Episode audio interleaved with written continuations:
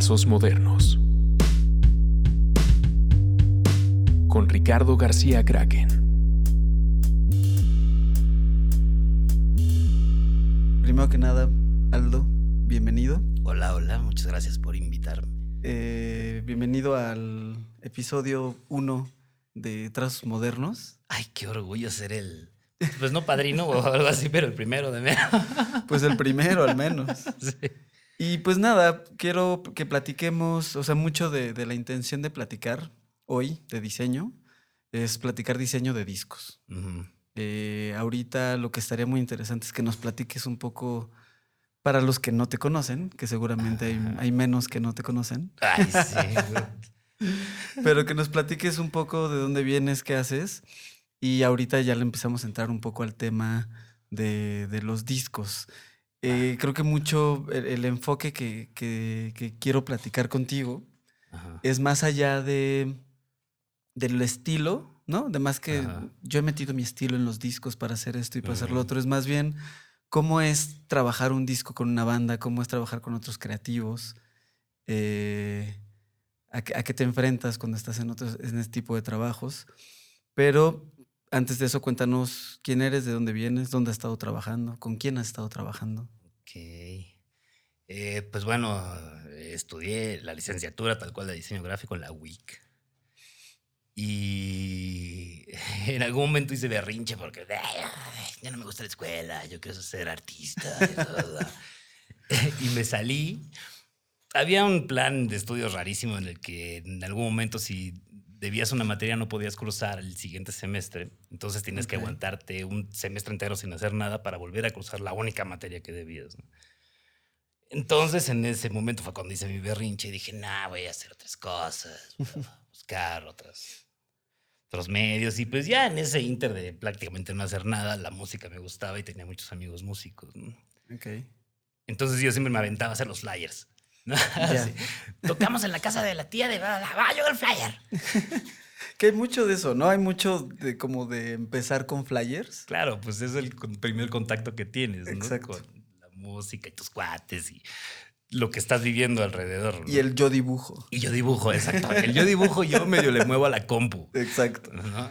Que, que en ese entonces, cuando me corrieron en la carrera, digo, la, la- la universidad en la que estaba era muy tradicional. Entonces, creo que en ese entonces ni la compu agarrábamos todavía. Todo era lápiz y eh, maquetas, recorte. ah, También por eso estaba dudando, ¿no? Y pues empecé a hacer flyers para varios amigos. Y en ese entonces estaba. De, bueno, no sé si de moda o era lo que había, pero era MySpace. Ok. Y era muy de música MySpace. Era muy de música. Muy, ajá. estaba el perfil normal y el perfil de banda, donde Sí. escuchabas rolas y pues veías las fechas de las tocadas. Era, empezaba a ser una comunidad padre. Y la verdad, de ahí agarré a varios amigos, muchos amigos de los que tengo ahora y que, digo, en cuestión gráfica y música y todo. Y como que empecé a hacer cosas y después regresé a la carrera, pero a mi, a mi ritmo, digamos. Y ahí conocí a, a Kiko Yarvides, que era socio en Ula Ula en ese entonces. Y Ula Ula pues, era casi casi un despacho dedicado a la música, A pura música, de discos. ¿no?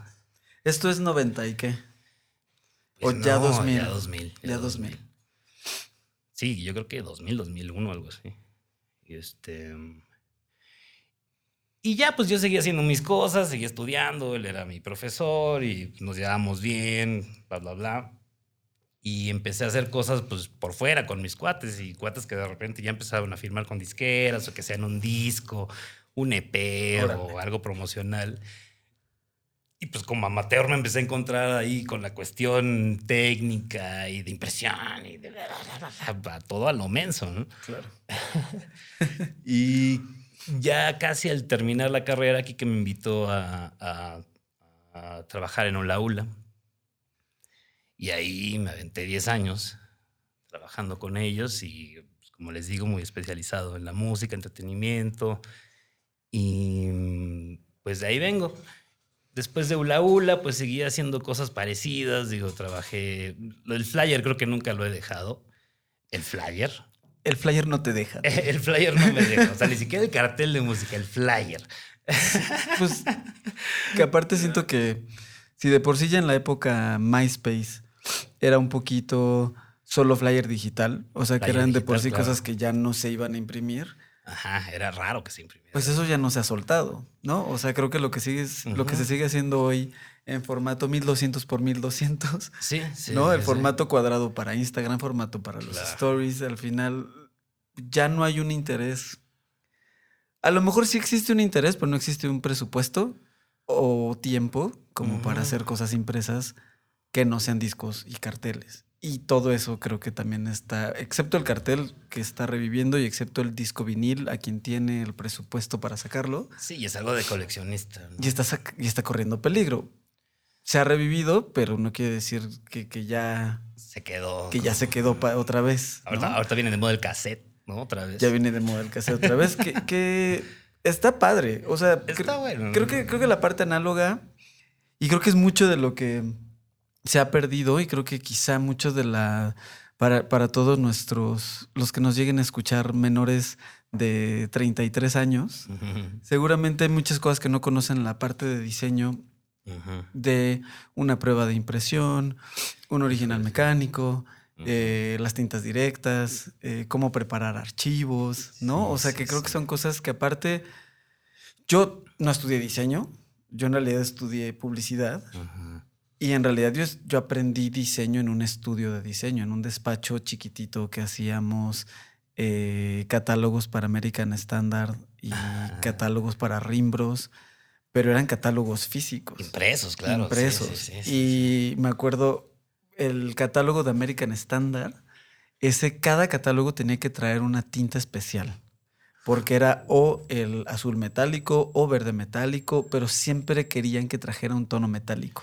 O sea, la preprensa ahí se pone importantísima. No, no, no, no. no. Era, pero así aprendí. O sea, justo creo que le metía de repente más tiempo a eso que más tiempo a la máquina.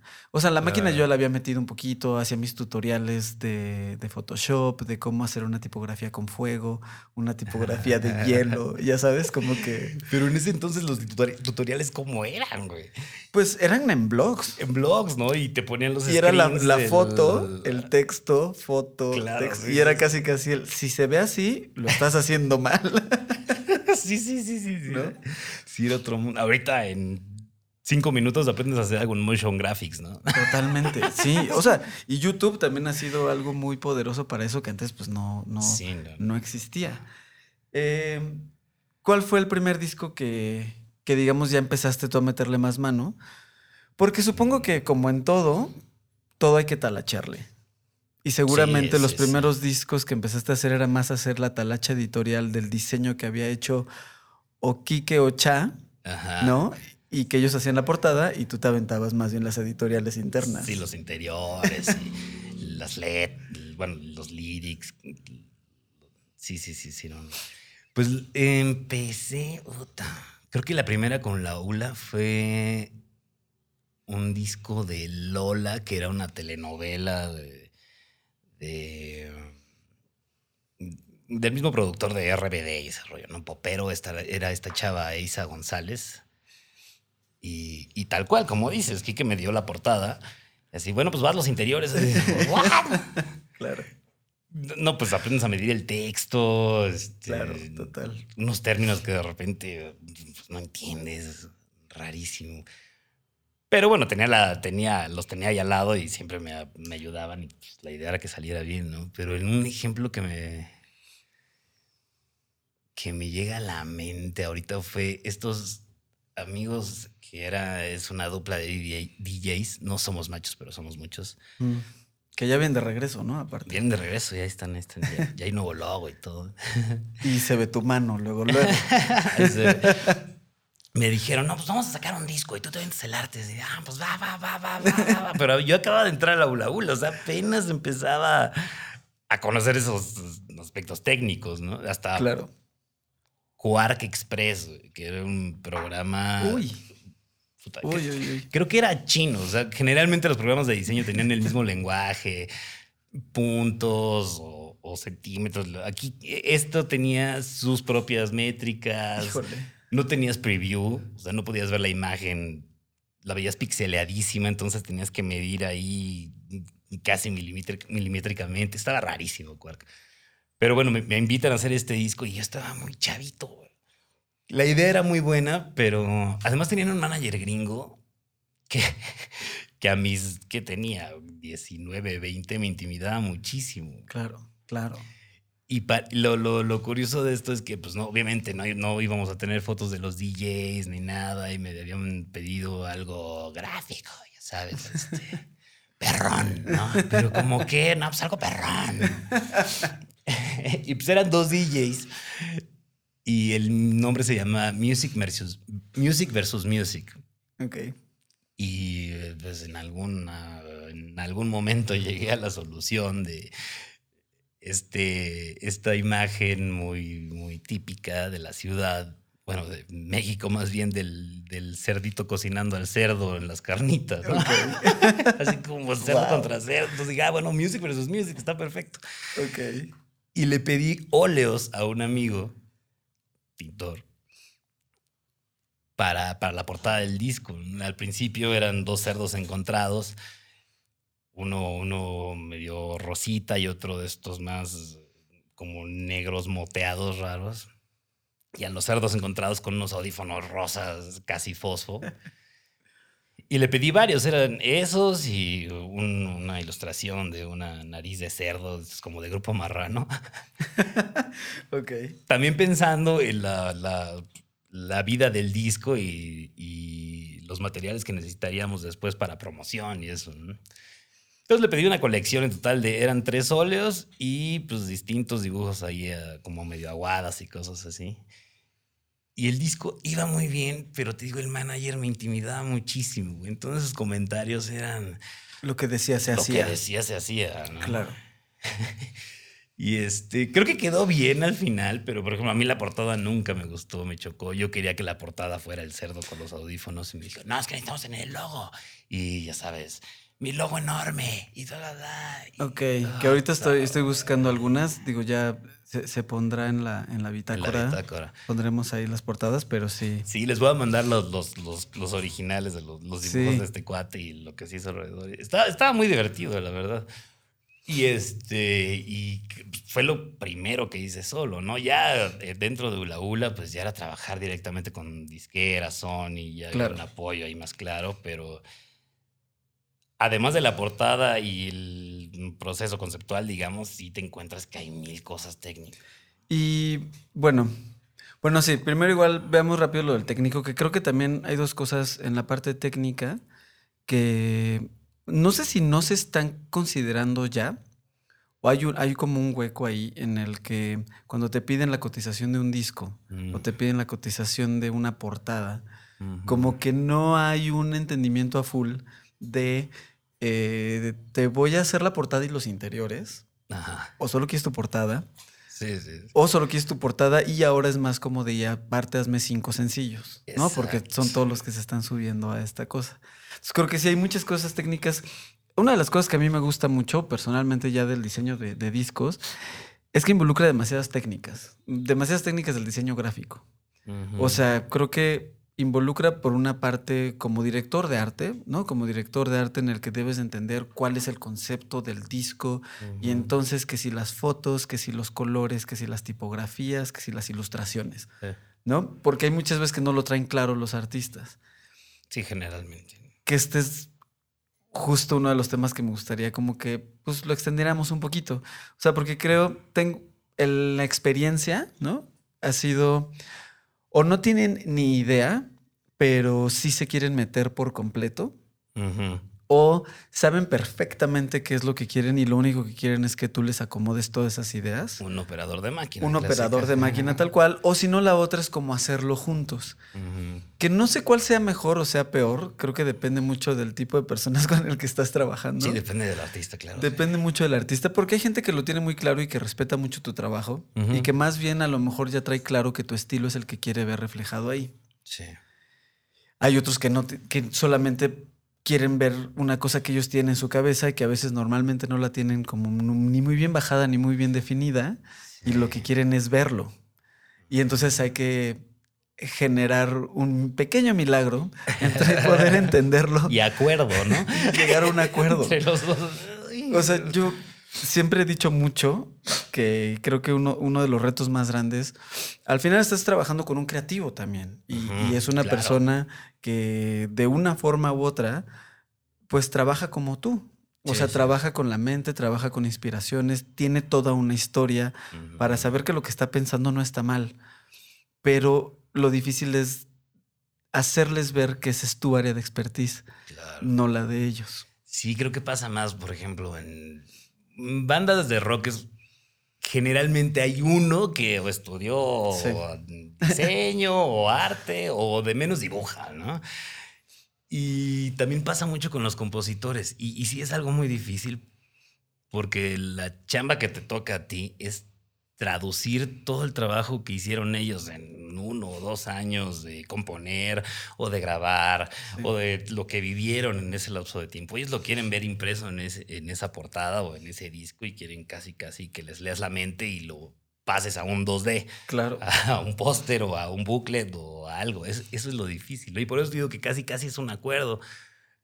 Hay muchos que se involucran demasiados y como dices, este, Sí, pues a mí lo que me, lo que, por ejemplo, sí, hay de todo. O sea, no- ya en, ya yo los que, lo- yo no he diseñado muchos, pero igual pasé como, creo que me tocó un punto más bien como de primero empezarle a ayudar a gente a hacer sus discos o medio acabar los discos. mm, cuando era director de arte en agencias, en agencias de publicidad, mm. René, René Semoj, Ah, claro. Estuvo mucho tiempo trabajando eh, en Sony de repente, Sí, o él tenía su, su- su sello de bandas Ah, independientes, les tocaron estas bandas como de punk. eh, de punk, de emo. este, Homer Squill. Homer Homer Squill. Squill fue la primera banda, de las primeras bandas que yo les empecé a hacer por ahí flyers. O sea, igual, pero fue lo mismo. O sea, lo- le hacía flyers a Willy cuando tenía Flanger Garden. Claro, de ¿No? pájaro. Decía, "Ay, yo hago flyer". Exacto. Y, y el sueño era llegar a hacer un disco. O sea, Claro, primero te claro, hago un claro. flyer, después te hago un póster, pero yo lo quiero hacer un disco. Entonces, como que justo empecé a ayudar mucho de repente a hacer portadas de discos, pero sí era la parte de, pues, avéntate los interiores, avéntate, acomoda los lyrics, acomoda las Sí. fotos, que las fotos tienen buena resolución, porque aparte hoy se les hace muy fácil mandarte las fotos prácticamente de Instagram para que las metas en el Es- vinil. Ajá, sí. Un screen y WhatsApp, ¿no? Exacto. O sea, creo que hay un, hay un trabajo muy talachero en hacer un disco que, se, que hace poco me invitaron a una, a una, a una fil. Eh, hablar como la parte de ilustración, pero era raro porque yo, yo no ilustro para libros, o sea, yo no he hecho editorial. Pero después de escuchar las pláticas de, de- de- de los demás, que sí están hablando mucho más de todo, cómo se genera un concepto, cómo se hacen diferentes páginas y cómo todo esto, me di cuenta que en realidad sí es un diseño muy editorial el hacer todo un disco. Sí. O sea, el poder acomodar las fotos, eh, te digo, si vas a meter ilustración, si vas a meter, hay que hacerle un branding a- al, al disco. Y eso creo que son las cosas que quizá, no, es, no sé si no se entiendan, porque seguramente cuando ya lo ven, dicen, claro, por ahí iba. O sea, hay ejemplos muy claros como los de los de este Jack White, Mm. ¿no? Que todos sus discos y Ah. todos sus proyectos tienen un diseño editorial muy de. Se usan estos. Para los White Stripes solo se usa Sí, rojo, negro, claro. blanco. Se usan este tipo de tipografías. Las fotos se usan así. Para los Racontour se usa así. Para Dead Claro, Weather sí. se usa así. Y creo que una de las cosas que. Era, eso era como muy obvio, quizá en los 70, en los 80 Ujú. cuando alguien llegaba, les hacía el disco, les hacía el cassette y les hacía la merch. Claro. ¿no? Y entonces cada disco que era un concepto era un disco que tenía todo un brand book, Exacto. ¿no? Sí, a, a diferencia de lo que está pasando ahorita es que ya la los artistas no están sacando discos, no están sacando conceptos enteros, ¿no? Están sacando un sencillo cada dos meses y al final tienen planeado sacar un disco meramente como proyecto, pero Claro. en ese inter es difícil darles identidad. Y que creo que podría serlo interesante. O sea, creo que Ujú. co- como diseñadores, entenderlo más, más, entenderlo al revés. Entenderlo que en lugar de vamos a hacer el disco y de ahí hacemos los sencillos, es quizá creemos un concepto creemos los, creamos los sencillos y ya ahí ya más bien ya tienes como un, un libro de ideas que te van a dar para sacar el proyecto final. O sea, creo que hay algunos que lo están haciendo y que lo están haciendo bien, pero creo que lo están haciendo más, eh, pues obviamente los que están más marketeados. O sea, hasta Bad Bunny se me ocurre ahorita. Claro, claro. ¿No? O sea, la gente que ahorita se le está invirtiendo más es la gente que aunque estén sacando sencillos, los sencillos se parecen, las portadas se parecen, su ropa se parece, los colores que están usando sí, son la ropa que están usando. Que no quiere decir eh, transfórmate o vístete o disfrázate para hacer todo el concepto, o sea, tampoco son los hypes. Claro, claro. ¿No? claro. Pero creo que sí es muy interesante ta- como banda, por un lado, y como diseñador, por otro, también intentar cuando tomas estos, estos eh, trabajos de, de arte en música, como verlo como un completo. No solamente como te voy a hacer tu sencillo o te voy a hacer tu, tu flyer O tu portada. o tu portada. Y que alguien te haga los Y interiores. que alguien te haga los interiores. O sea, sí, ¿no? Eso, eso está. Pero está padre. Está, está padre, pero regresando un poquito al tipo de clientes que existen en, en- en la música. Eh, yo me acuerdo uno que, que- que me gustó mucho trabajar con ellos, porque en realidad cuando fue el, de- el disco de Candy, el de Atlas, Mm, las fotos blanco y negro. el de las fotos, porque en realidad ahí hubo como justo un convenio muy creativo de que cuando ellos llegaron con las canciones, las canciones estaban por armarse, todavía no estaban completamente armadas. Pero ya había una idea. Ya había una de- idea de para dónde iba. Mm. No habían amarrado conceptualmente todavía toda esa, esa colección de canciones que todavía no eran las que, las que sabían si iban a estar o no. Se, se juntan conmigo y más bien primero empiezo con ellos como una parte como de dirección creativa, como de tomándolo tal cual como un brief o de publicidad o de arte, por un lado. Ajá, o sí. sea, es como de, ok, entonces todo tiene que girar alrededor de ciertos temas. Y me acuerdo perfecto, el tema que bajamos fue a través del tarot, porque traían muchos temas de magia, traían muchos temas de destino, traía- o sea, como que traían 10 temas que si los resumías, los podías resumir muy bien en un tarot. Y a partir de eso, yo empecé a generar ideas de se les podrían tomar fotos y se les podrían tomar fotos así. La portada evoca en realidad a una carta del tarot, que es la carta del mundo, que la portada, el disco se llamaba Atlas. O sea, como Ah, que... claro, sí. Y aparte eso me empezó a dar mucho para hacer los sencillos para empezar a sacar cuadrantes de, de la portada o empezar a pensar quizá en otras cartas del tarot. O sea, empiezas a hacer como un concepto que te empieza a explotar y que te empieza a dar mucha creatividad y sobre todo mucha gráfica al respecto. Y al final también, pues, pero también hubo que hacerle su talacha. O sea, Ah, sí. ¿no? Hubo que hacerle los interiores, hubo que, que poner los lyrics, hubo que poner lo que pedían de la- los millones de logos, los millones de legales, Sí. los millones de cosas, aunque ese solo salió en CD. Y ese no salió al final en vinil. Pero creo que sí, justo una experiencia, te digo, mucho de, de- de entenderte con quien lo estás haciendo.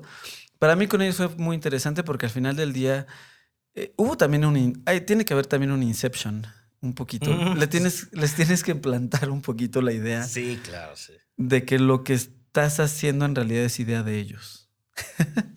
Sí. Yo vi, sí. Un ejemplo parecido a mí me pasó con, con Da Punto Beat, que me hablaron y estaban apenas grabando.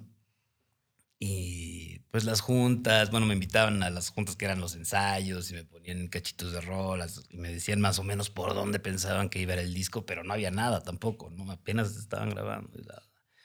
y este, pues en, el, en ese tipo de juntas y cosas fueron decidiendo que, bueno, un, un- vamos a dividirlo en dos partes y una parte va a ser eh, canciones con letras y la otra parte electrónico, que es lo que hemos hecho toda la vida. Ah, ok, pues a ver si te ocurre un nombre o, qué hacemos. Y, este, y estuvo chistoso porque también me decían, es que, bueno, también tenemos tanta lana, ¿eh? Ah, O sea, no sabemos si Claro, vamos claro, a claro, sacar el CD o solo un vinil o qué vamos a hacer primero, pero hay tanta lana y hay que ver para qué nos alcanza.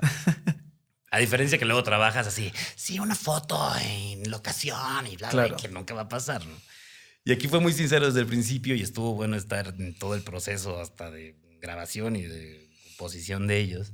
Y llegamos a la idea, teníamos una idea de pues, positivo, negativo, in, out, on, off, bla, bla, bla. Y la, la idea pues quedó en esos contrastes de o frío, cálido, bla, bla, bla, curvo, recto.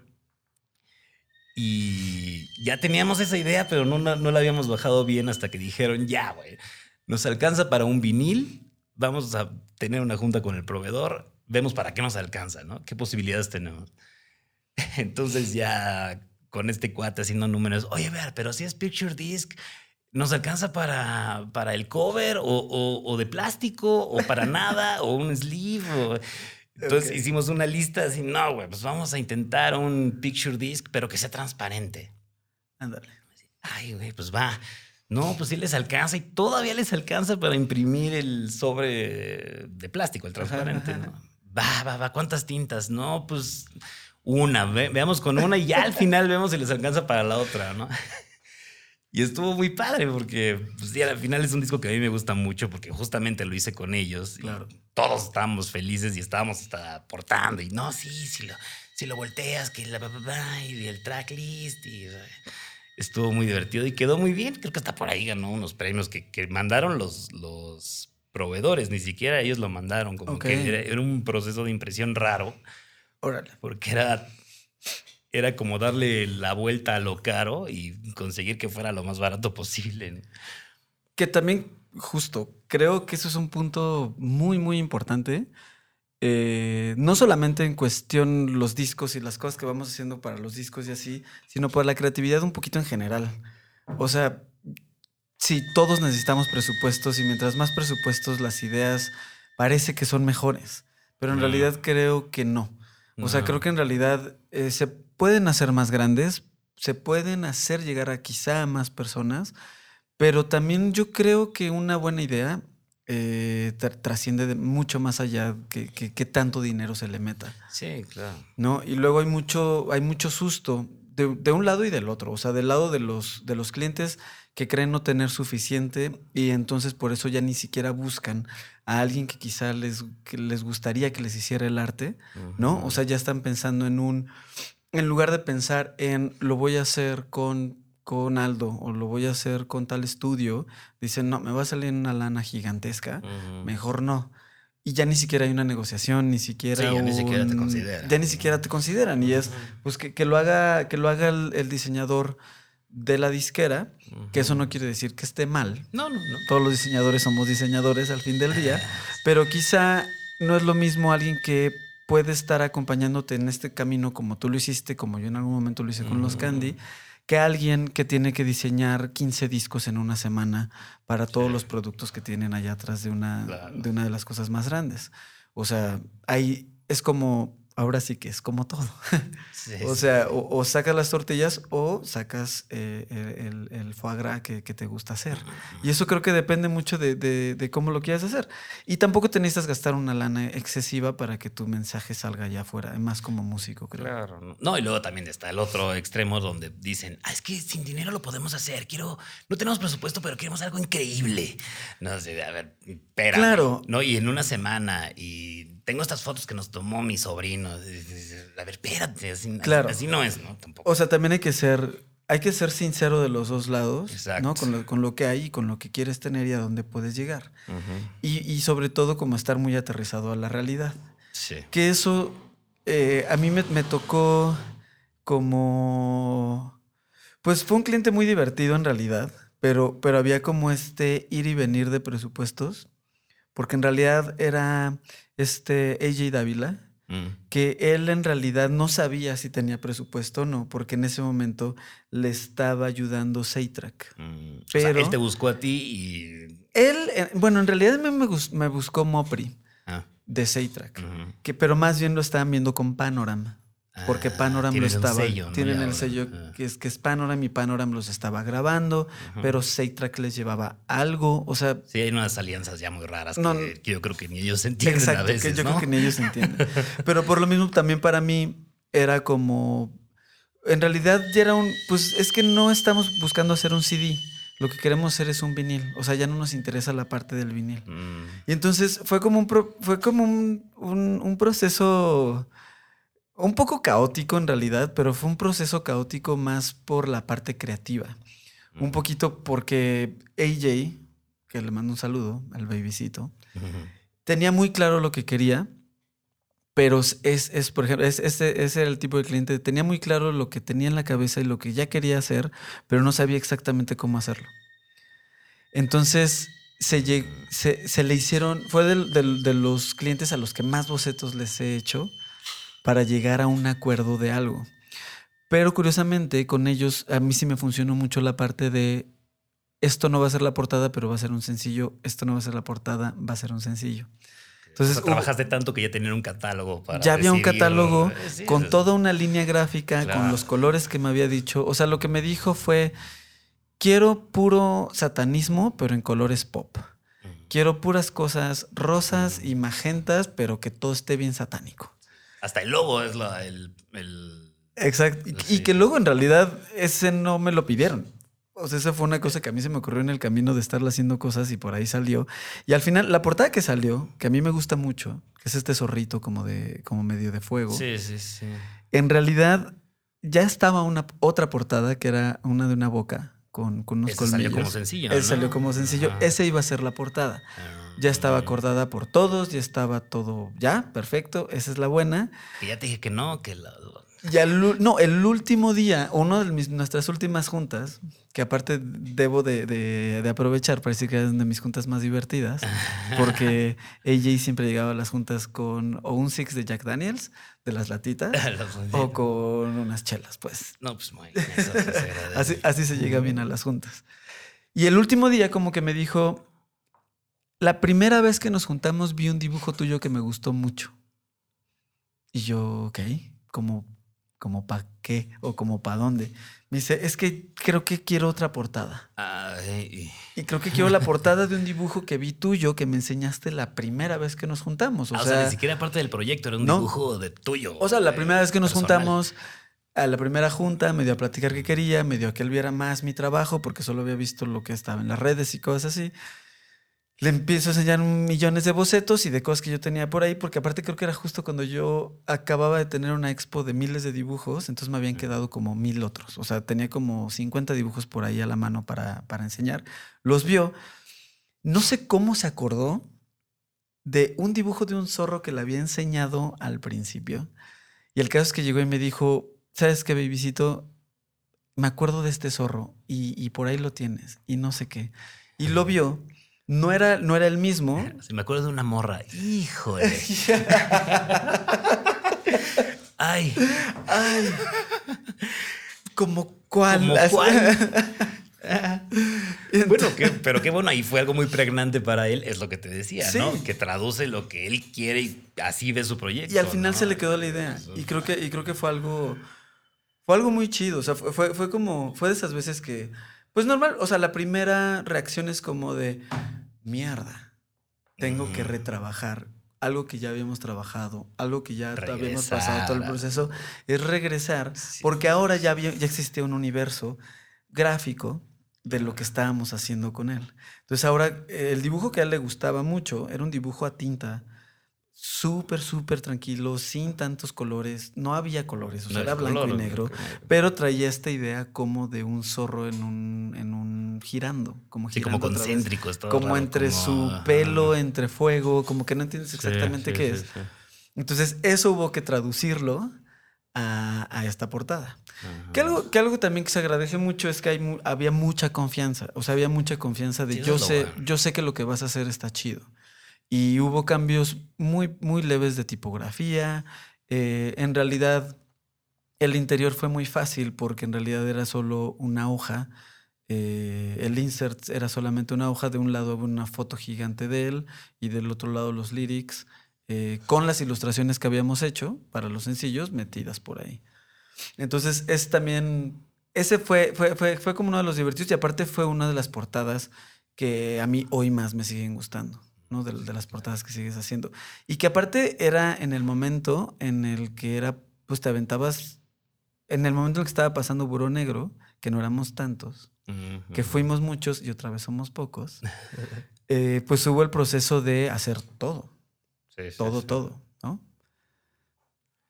Sí, es, es- es, este, bueno, no parecido, pero bueno, también es una historia ahí curiosa, diríamos. que de hecho tienen el póster aquí de Hello Hijos donde estamos los dos, de que fue de la- Ah, del disco Arunima. Ese, ese- ese también lo vamos a poner ahí. Tengo que apuntar todo lo que vamos a Este, poner. Ah, de la bitácora. este, pues en ese entonces teníamos, yo había, curiosamente por error o algo, siempre había cola- colaborado en los discos de Hello, a partir del segundo, porque tenían uno antes donde hacía todo Burgos. En Bestia invitaron a, creo que a un ilustrador por track para que hicieran el booklet. Ok. Entonces, pues, había varios, estaba Cerriteño, estaba, no me acuerdo si... Va a estar muy mal que lo diga, pero nunca vi ese CD. No lo viste, el booklet, ¿no? Me acuerdo la portada. La que porta- Era decía tipográfica, Bestia, decía Era tipográfica. y una textura que Pero hizo creo que- Burgos. Pero el- los interiores era un track ilustrado. Y ya, de hecho hablaron a Ula Ula y pues como le hacíamos en ese entonces, cada quien armaba una propuesta, mandábamos la de cada uno y ya La, la, que, que, escogieran quedaba. Y no, no me acuerdo cómo se llama el track, pero de hecho también eran unos ojos, nocturno, estrellas, bla, bla, bla. Y quedó la mía y dije, ah, bueno, déjame trabajar la, la propuesta, ¿no? No, no, no, ya sí está. Así, no, ¿cómo? cómo? Era medio boceto, medio... No, ya sí queda, ya se va, pum, quedó, ¿no? Después para el siguiente invitan a Sealer para que haga la portada. Ah, claro. De lejos, no tan lejos se llama. Y le habían pedido un logo a Sealer y me dijo, mi gordo, échatelo tú, que no sé qué. que bla, bla". Entonces ya en esa parte entré en el logo, ¿no? Y en el siguiente, que fue Aronima, tal cual le hablaron, hablaron a Ula Ula. En ese entonces como que éramos más cercanos, Cha y yo, a la banda. Y sentíamos mucho compromiso por, justo por esa cercanía, ¿no? Porque crees que ah, no es lo mismo de antes de tus cuates que les hacías el flyer, pues ya un disco más pro, ¿no? Claro. Y además, pues es una banda pues con muchos contrastes, ¿no? Los ves a ellos juntos y no parece que ni siquiera son de la misma banda, ¿no? Que ni son amigos. que ni son amigos. Aunque son hermanos, lo sabemos. sí, sí, ¿no? sí, sí. Les mandamos un saludo. Un saludo. Y se fueron a grabar a este estudio donde están yendo muchos Sonic Ranch, que está en el desierto, en el en Tornillo. Y se fueron un ratote y nos dijeron, este, pues mándenos una propuesta, estamos acá. Y el disco se llama Aronima, que, que significa amanecer. Pues ya en ese entonces estamos Chapo y yo. Cada quien hizo su propuesta, este, bla, bla, bla. Regresan de- del estudio y nos dicen, junta. Y, en su estudio. Y bueno, a ver, va, va, va, va, va. Enseñamos las tres propuestas y nadie dijo nada. Pero nada, silencio incómodo. Ok. No, pues a mí medio me gusta la dos, pero mm, tal vez la uno, pero ay, güey, qué difícil, güey. O sea, pensando que ya los teníamos ganadísimos porque según estábamos conectados. Ya los no, entendían. Nada. No les gustó nada. Y este, ya empezó otro proceso. No, pues Denise llevaba un cuaderno al estudio donde dibujaba y dibujaba y dibujaba, que dibuja muy bonito. Tiene unas cosas padrísimas. Y me dijo, llevaba el cuaderno ese día y me dijo, güey, pues a ver qué puedes sacar de aquí, ¿no? Y pues ya hicimos como propuestas de collages de los dibujos. Nos, nos dieron un paquete de, de Polaroids del estudio que Mm. A mí como fan siempre me gustaba ver a los músicos en el estudio. Es los súper chido. Los Es veías con lupa. Claro. Así, para ver o qué pedales traían, o hasta qué tenis. O hasta qué cigarros están fumando. Ajá, exacto. Querías ver, Total. querías ver todo, ¿no? A mí ese tipo de interior me encanta y bueno, pensábamos usarlo. Y, y, eh, pues encontramos un, un dibujo de Denise que no recuerdo si justamente ese decía Arunima. Y era un ojo como emplumado, con unas lágrimas rarísimas. Eh, tenía mucho color. Y, este, y ni la avisé, más bien agarré ese y yo hice una especie de una geometría ya a partir de lo que había dibujado ella. Y empezamos a trabajar con eso, ¿no? Primero era un tótem, era la, bueno, la parte superior del tótem, después lo pensamos como un logo, después bla, bla, bla, bla, bla. Y teníamos cosas des- muy fotográficas, collage, bla, bla, bla, y al final lo único que quedó fue esa abstracción del dibujo de Denise, ¿no? Y ya les gustó mucho y, y, este, tampoco teníamos lana. para hacer lo que queríamos, porque queríamos, ya sabes, relieve dorado y bla, Claro. bla.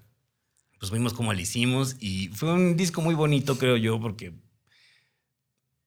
todos quedaron muy contentos y bueno, creo que hasta el ojo lo siguen usando, ¿no? Ya tú- lo volviste a usar en el Yo lo volví a usar en una. Pues fue, eh, fue como una compilación. Fue como un EP. como un EP. Era un. EP que más bien. que eran colores, estaba que eran colores. Y eran, sí, solo sacaron cuatro canciones. Que en realidad no hubo una portada de ese disco, porque ese disco Sí, pues tengo la idea que no existió.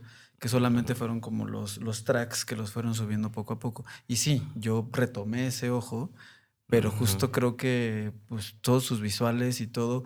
Que eso, o sea, creo que trasciende mucho. O sea, hay muchos ejemplos en la historia de la música, ¿no? De, de cómo un símbolo, eh, como el de Prince, o, como la lengua de los Stones, o como cositas así, se pueden hacer muy iconográficas, iconográficas y creo que era lo que estaban buscando. Y creo que, que- que se logró bastante bien. O sea, Sí, porque digo, también depende de la banda posicionarlo, ¿no? Y que le den Exacto. continuidad y que...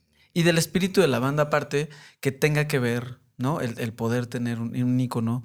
Por, Claro. por lo que dices, creo que es una banda que tiene de repente muchos contrastes, pero también cada vez se han crecido más hacia la abstracción, mucho incluso de su música y Sí, de las sí, letras sí. y todo. Entonces, hace sentido que eso, que eso es algo muy, muy interesante. Sí, ese me gustó mucho. Los Hello, Del, de bandas pop, bandas pop. que ahorita platicamos un poquito de, de Pepe Aguilar, porque Mm. eso aparte fue algo que hicimos juntos. Y entonces eso, ese, es, ese es un tema muy interesante. Pero eh, le hiciste cosas a bandas más poperas, ¿no? No, no a cosas tan... Pues sí, cuando entré a la ULA todavía estaba la... Como que el proyecto de Rebelde iba a la mitad, que era un proyecto de Televisa, de... este, ay, ¿cómo se llama este cachún? Este. Fue el productor este, que es el mismo, que era el mismo del de Lola, ¿no? Que era parte de como una extensión de la telenovela. Y una banda, pues fue una banda que se aventó giras. Hacíamos ediciones especiales de las ediciones especiales, así, edición especial, edición diamante, edición celeste, edición imperial, ¿no? Pero ahora que le meto, pues no sé, métele un dorado, métele dos fotos más. eh. Y, y ahí sí era muy mecánico. Era, bueno, más bien como que empecé a agar- a agarrar la onda y era, a ver, la portada, necesitamos el logo, el nombre y que los cinco se vean del mismo tamaño. No puede haber. De repente mandaban un orden, tal vez Anaí en medio, bla, bla, Ok, bla, había como prioridades, pero era que los cinco se vean y que ninguno se vea más grande que el otro, ¿no? Ahora, de estaturas evidentemente no eran iguales. No, pero digamos que la composición, además cuadrada, que es difícil. Porque aparte me acuerdo que una de ellas no, no eres chiquitita, ¿no? Está... Mm, Maite, tal vez. Pero no, estaban medio. O todos eran chiquitos, más bien. Más bien todos eran Todos eran chiquitos y había un alto, yo creo. y este. Ahí era. Pues sí, hablaba, me hablaba. Es que era, oye, viene en vivo en Brasil. Te mando las fotos. Ya. Y a ver qué haces, ¿no? Porque en las fotos de un en vivo, pues cada quien está en una esquina del escenario. Entonces eran unos Photoshop disasters Claro, impresionantes. Y ahí me los juntas a todos. Sí, me los juntas de ver y que se vean más o menos iguales. y este y los créditos eran el editorial era puta, los en vivo porque eran medleys de 10 compositores, licencias de otras disqueras. Y los músicos, ¿no? Los músicos en vivo, puta, sí era, sí era un rollo y además que pues cada uno estuviera... Todavía el booklet en ese entonces se veía como póster, ¿no? Que el fan Claro. lo compraba, compraba dos, uno para pegarlo en la pared Claro. y otro para coleccionarlo, claro, ¿no? Entonces era importante tener la, la foto del artista con el nombre, ¿no? Sí, Anaí, Dulce María. Que eso está Y padre, ¿no? Está padre. O sea, A como, mí- a mí como esa fan, como lo que te decía hace poco de la foto del estudio, me encantaba de chavito, ¿no? Lo quería ver- más grande. Y sí, creo que el contacto del, del músico con el fan ya es muy, muy directo, ¿no? Antes tenías que buscar revistas donde saliera tu artista Claro. y ver qué fotos ponían. Y si te tocaba una foto que ya habías visto, hacías un coraje. Obvio. O era la que ya recortabas y pegabas en tu pared. Pues sí, ya la ¿no? repetías. Yo, ten- yo, tenía, yo tenía fotos pegadas, fotos, o sea, fotos chiquitas, pósters, y Claro. lo que me encontraba de, de, de Manson, Donde fuera. de Metallica, de Nine Inch Nails, o sea, to- más, Sí, sí. mucho más metaloso la cosa. Ajá. Y con, con, con tu lona fea que te comprabas en el chopo, Que se iba sabes, cayendo la pintura. que era de una tinta, una tinta en serigrafía y que la colgabas en el techo aparte para- y que acumulaba polvo Polvo. Hijo, horrible. Y que era así de Bad Religion en gigantesco. ¿no? Y aparte para que tus papás estuvieran como de "Woo, uh, uh". Ay, también el merch, digo, también pensando, por ejemplo, en el caso de Hello se pensó mucho en la cuestión del merch, ¿no? Que fuera algo muy pregnante y que tuviera facilidad de merchandising. ¿no? Luego de repente pues, te sales, sales con una portada de una foto de un desierto y un una tipografía X. Claro. Ahora qué hago de merch, ¿no? Claro. Merch oficial. Ay, cabrón. Sí, que creo que por eso está, está, está muy chido pensar las, las, ni siquiera las bandas, yo creo que los discos. O sea, los discos se tienen que entender como un producto y como un producto completo, como un producto que, que va a estar en una taza, que va a estar en un, en un, en una playera, en una sudadera, eh, o que va a estar en cosas que, que los, que los fans quieren. Y como dice, a lo mejor, o sea, y no es el no tengas portadas de fotos porque va a Ah, salir no, no, no, horrible no. tu playera. No, no, no, claro, no. Es nada más, aparte de tu foto de, de, de, de Hawái increíble, cómo va a ser el diseño, ¿no? O sea, cómo lo- tú como diseñador, y creo que eso, eso, eso le involucra mucho al diseñador, al menos proponer o decirlo, de, oye, creo que tu tipografía podría ser un buen logo, oye, creo que deberías de pensar esto para, bla, ¿no? O sea, creo que hay gente, como dices, cada vez lo tienen más pensado. Algo, algo chido de las nuevas generaciones es que son mu- muy, multimedia. O sea, es lo que. ¿no? Que lo que decíamos ya dibujan o ya han tomado fotos o ya más o menos tienen idea. Y, ya- y lo que está chido es que acudan a ti, así como acuden a un productor. Sí, como para aterrizar, ¿no? Como para aterrizar, como para bajar, para que les ayudes a mover las cosas. Claro. Que nos pasó con, con División, ¿no? O sea, el disco que nos llegó en vivo en División, ya Buro Negro, en, prácticamente nosotros solo acomodamos el, el diseño del disco porque ya nos habían mandado un logo por una parte, nos habían mandado Las eh, las fotografías por otro lado. Eh, hicimos diseños solamente de sencillos, que fueron ilustraciones, que no tenían prácticamente Ah, nada que claro, ver con, sí, sí. co- con eso, pero al final lo que hicimos, pues sí, como, fue como mezclarlo, o sea, como si lo quieres ver en la parte de música, Sí. ¿no? O sea, agarramos todos los elementos y los metimos en uno solo, y al final, pues eso también es diseñar. O sea, a lo Claro. mejor es como diseñador gráfico, como creativo, es la parte menos divertida, pero también hay mucho valor en, en- en agarrar ese tipo de, de trabajos en los que, pues lo que tienes que saber es entregar todos esos elementos y entregarlos bien y bonito. O sea, no, no es fácil. Sí, no, no, no. Y además por todos los medios en los que están ahora, ¿no? Ya, ya no, ya no es, ya no solo diseñas la portada que compite en el anaquel de Mix Up en el top 25, no me acuerdo cuál era el top que tenías en la entrada. ¿no? Ya- y que ya sigue no. ahí, creo. Seguramente sigue ahí. Y es- ya no compites ahí, ya más bien eh, la información está por todos lados y creo que lo, lo interesa. En algún momento planteamos un modelo, tal vez fue muy pronto, pero justamente era e- ese problema. Nosotros queríamos entregar un casi un style guide por disco. Güey, no me pidas la portada y solo no te voy a entregar solo el disco, te voy a entregar este manual con Totalmente. de estas tipografías. Te voy a hacer un, un machote de flyer. Tres, si quieres. Un, aunque no usemos fotografías en el arte del disco, vamos a hacer un set foto, un shooting Claro. para prensa, para bla, bla, bla, y que se respete en la vida de ese disco. ¿no? ¿Y qué es lo que usan los promotores Los todo promotores. el tiempo? O sea, o sea, hay cosas que no les gustan, que les hacen los promotores, hay cosas que no les gustan. Creo que ya en- con este paquete, con este brand book de marca, ya podrían saltarse un poquito todas esas cosas. Exacto, Es- porque luego pasaba que tocaban presentación de Areunima en bla, bla, bla, y sacaban fotos donde ni siquiera estaban los mismos integrantes, ¿no? Claro. Y un, y un, un, este, un billboard, ¿no? Claro. En la carretera, así de, güey, ese güey ya ni está, ¿no? Con un logo viejo y Claro, pues es lo que claro, hace el promotor y él ya pagó y hace lo que quiere, ¿no? Claro. A diferencia de que le mandes, bueno, va, ya compraste la fecha, pum. Había una, una página gringa, nunca me acuerdo del nombre, donde justo era eso. Tú pagas, pagas una feca- fecha de Rihanna y te mandan, va, pero toda tu publicidad va a salir de este sitio. Entonces tú Órale. compras paquetes así, de edición de radio, radio edit, Órale. edición de, tel- de tele, dos versiones de carteles con la tipografía, solo tienes que poner el venue y, y tu fecha. Claro. Y claro. funcionaba perfecto. Pues Entonces, sí. el artista donde se presente con ese disco en Tailandia o en Mali o donde Y quiera, justo. va a ser lo mismo. Y creo que es el tipo de cosas que sí se les ven cuando vienen artistas internacionales que obviamente traen la gira, no sé qué, y todo tiene que salir sobre esa gira. Y si no sale, más bien se buscan problemas con otras personas. Sí, sí, sí. sí. Eh, ya como última historia, platiquemos de un poquito de Pepe Aguilar. ah, Pepe. Porque creo que ese es, ese es muy completo, es muy largo. Porque en realidad han sido, eh, ha sido un proyecto, hay un proyecto de esos que ustedes ya vieron, que en realidad fueron primero como un compilado de sencillos. Cuando cumplió, hace un año, cumplió 50 años de vida, eh, Pepe. Y entonces nos buscaron ya como Buró Negro. A, eh, a partir justo de lo de ella y Dávila, Ah, salió este, este mismo deal eh, con Mopri.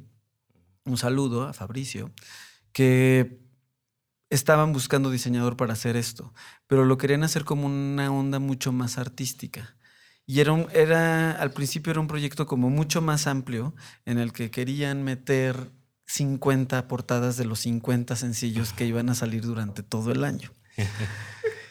que, que era una labor no imposible, quizá titánica, Titánica, cara. cara. Y, y creo que se acomodó muy bien porque fue una manera en la que ya como un despacho, ¿no? Lo que hicimos fue pues invitar artistas, artistas que, que estaban alrededor, que sabíamos que conceptualmente podrían llegar al concepto que, que estaba Pepe buscando, que al final también yo, o sea, por ejemplo, a Pepe yo nunca lo vi. En realidad hablé con él, hablé por teléfono una o dos veces Mm. pero me quedó muy claro que es el tipo de personas que sabe perfectamente lo que quiere y que era como de, o sea, a mí me dijo, yo confío mucho en ti porque eres, eh, porque tú eres artista, porque has hecho lo que has hecho, porque eres un diseñador que bla, ya me enseñaron todo tu book, ya me enseñaron todo lo que haces. Eh, y me dice, lo único que yo te voy a dejar, me dice, y te lo voy a decir de la manera más amable, es que a mí las cosas o me gustan o no me gustan. No hay el ponle o el quítale o arréglale o muévale, es o sí o no. Mis-. Ajá. Entonces, de primera, de primera es como de, ay, nanita. Pero después creo que se va agradeciendo mucho cuando no te están dando vueltas eh, para probarte algo, cuando no te están Sí. moviendo cosas que no estás en la versión 84, ok, ok, ok. Sí, que tampoco saben decir que no, ¿no? Nada más Exacto, están que, tam- mareando. que tampoco saben decir que no. Afortunadamente con él nunca hubo un no, más que dos, tres cosas que incluso no se han dado a conocer todavía. Pero lo que hicimos fue curar a cinco artistas, eh, que estuvo Sego, Seger, Pony, Smith y Marcos Castro. Que entre ellos también hay un contraste importante. Y entre ellos hay un contraste enorme. O sea, de hecho, un poco ahí jugamos más de estar de curadores, de quién podía ser Sí. qué. Y sobre todo que les dimos un tema a todos y que todos lo acataron, que Muy todos bien, acataron sí, los sí, prácticamente los mismos colores, hubo variaciones muy leves. Tú hiciste el logo, ¿no? Que fue el, el de Pepe Aguilar los 50, 50. años. Y, y creo que fue un proyecto que fue un proyecto mucho más digital, que, que es un proyecto que puedes ver más si te metes a las playlists de, de- de Spotify o si te metes a las Sí. playlists de, de Apple Music, ahí puedes ver las portadas estas de las que hablamos, que en realidad se partieron, las cinco portadas se partieron en 10 cada una.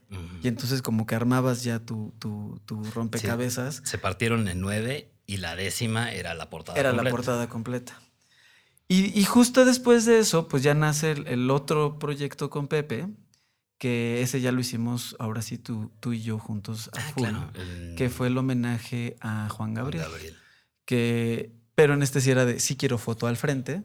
¿no? O sea, como que a mí me gustaba mucho que eran como muy específicos. Era quiero foto al frente, quiero algo muy mexicano. y algo así. Exacto. Y entonces Facilita demasiado. creo que, creo que una, una labor, y ya medio para cerrar, porque ya nos extendimos, Ay. Es eh, qué podemos hacer nosotros, ya que, o sea, creo que una cosa muy importante es saber que cuando vas a, hacer un disco o cuando vas a hacer algo de música, tienes que pasar como por todos los pasos de, de diseño, entender que vas a hacer muchos tipos de diseño. Vas a hacer diseño Ujú. editorial, vas a hacer diseño gráfico, quizá vas a hacer ilustración, quizá le vas a jugar un poquito al fotógrafo en que le Sí, tienes que, foto, que le tienes que hacer dirección de foto, dirección de arte. Ujú. Y al final del día, pues hay que talacharle mucho para, para poder llegar a hacer las portadas, para poder llegar a hacer carteles. Hay que conocer a las bandas, hay que conocer al tipo de clientes. Y justo, eh, si tienes algo más que agregar Mm, a esto, no, muchas gracias. Muchas gracias por la invitación. no, pues muchas, muchas gracias a ti. Y creo que sí es importante ver lo que está pasando ahorita y ver cómo también nos sumamos nosotros y cómo podemos cambiar con lo que está pasando, ¿no? Sin hacer berrinche de, ay, pero quiero mi portada. ¿no? Claro, Y- o sea, Y eh, quiero trabajar de la forma que se hacía antes. Pues quita- no. quitar el berrinche de no, pero todo lo que voy a hacer tiene que ser vinil. Sí, Y no. todo tiene que tener tintas metálicas. Sí, no, o sea, bien, no, ya hay, ya hay portadas de 2000 por 2000, de 1800 por 1800 píxeles. Y que las ves de 40 por 40, ¿no? Exacto. En tu teléfono. Exacto. Pues muy bien, pues esto, esto fue el, el episodio 1 de Trazos Modernos ¡Wow! Y pues eso es todo. Muchas gracias. Bye bye. Trazos modernos. Con Ricardo García Kraken.